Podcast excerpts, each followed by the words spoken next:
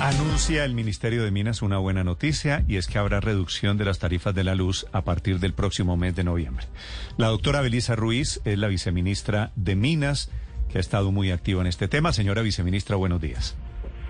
Eh, buenos días, Néstor, ¿cómo está? Alcanzaron un acuerdo con los gremios, con la CRE, que es la Comisión Reguladora de las Tarifas de Energía, con los actores del sector energético en Colombia que esto permite bajar las tarifas desde noviembre. ¿En cuánto, señora viceministra Ruiz?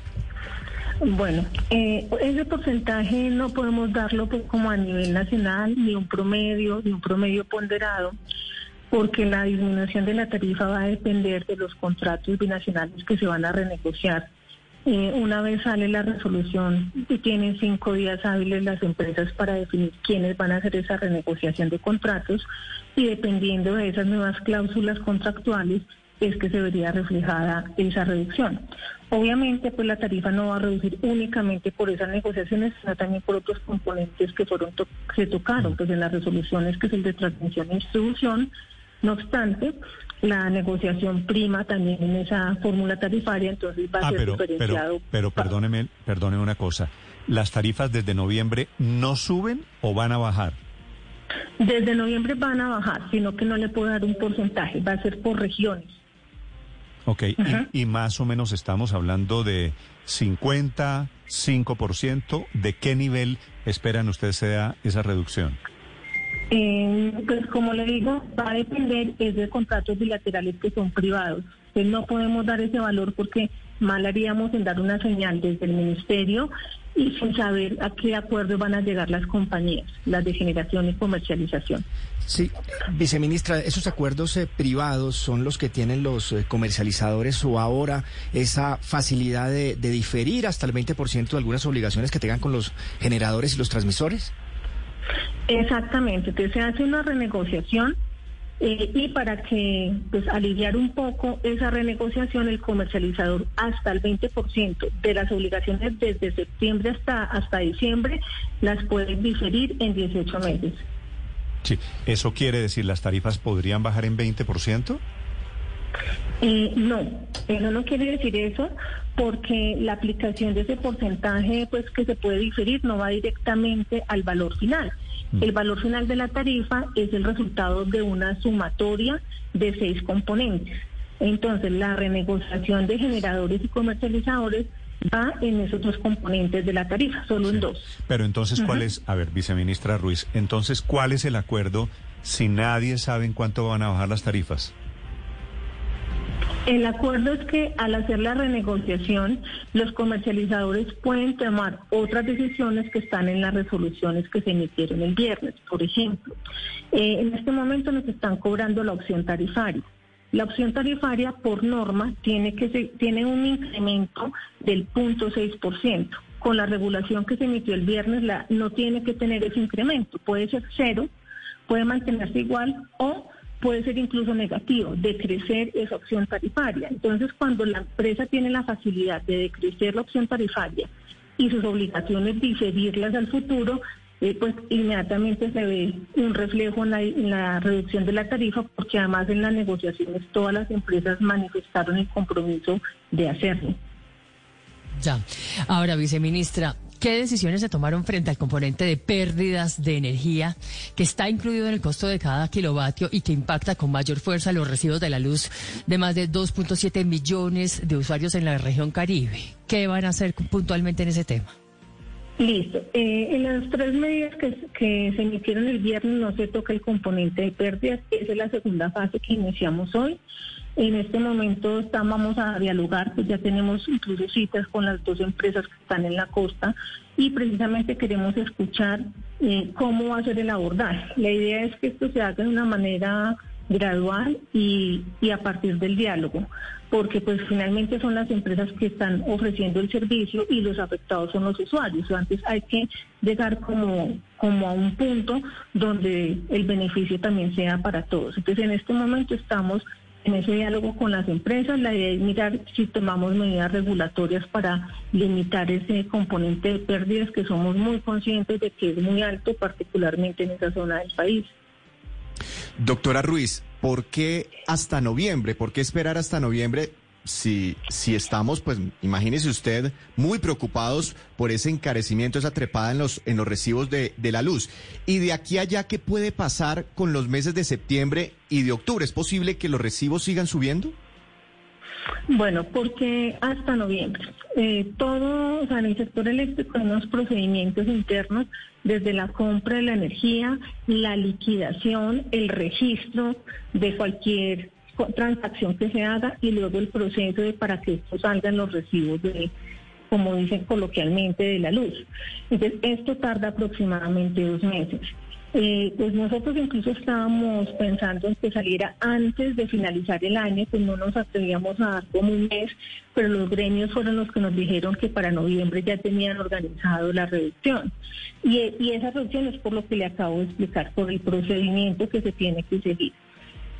Eh, ya la, la, la tarifa de septiembre y octubre, ya eso fue liquidado. O sea, esas tarifas ya fueron liquidadas hace dos meses. Entonces, eh, por eso es la afectación que va a tener es a partir de noviembre. si es probable, o sea, yo no lo puedo decir con, certeza, pero es probable que sea igual o que sea un poco superior, porque eso fue liquidado la de septiembre, pues que va dos meses atrás, la de octubre, pues entonces fue en agosto la liquidación. Ah, pero, pero doctora Ruiz, es decir, eh, el recibo que nos llegue ahorita en septiembre o el de octubre puede llegar todavía más caro porque la gente como que va a preguntarse, bueno, ¿y el acuerdo entonces en qué consistió, el acuerdo de reducción de precios? El acuerdo pues consistió en hacerlo, pero pues eh, es lo como yo le explico, no podemos cambiar una liquidación que ya se hizo anticipadamente antes de los acuerdos. Eso sí, esto tiene toda la razón, o sea, la población va a esperar que en octubre, en septiembre, octubre les baje la tarifa, pero pues cuando nosotros iniciamos toda esta gestión con las empresas, eh, ya esos recibos habían sido liquidados por los procedimientos que yo le, acabo de comentar. O sea, suben en octubre, septiembre y octubre para que nos los bajen en noviembre. Eh, sí, bueno, pues, bien. Sí, sí. Digamos que puede ser así porque ya se estaba liquidado y pues frente a esos recibos no se puede pues no se puede tomar ninguna decisión.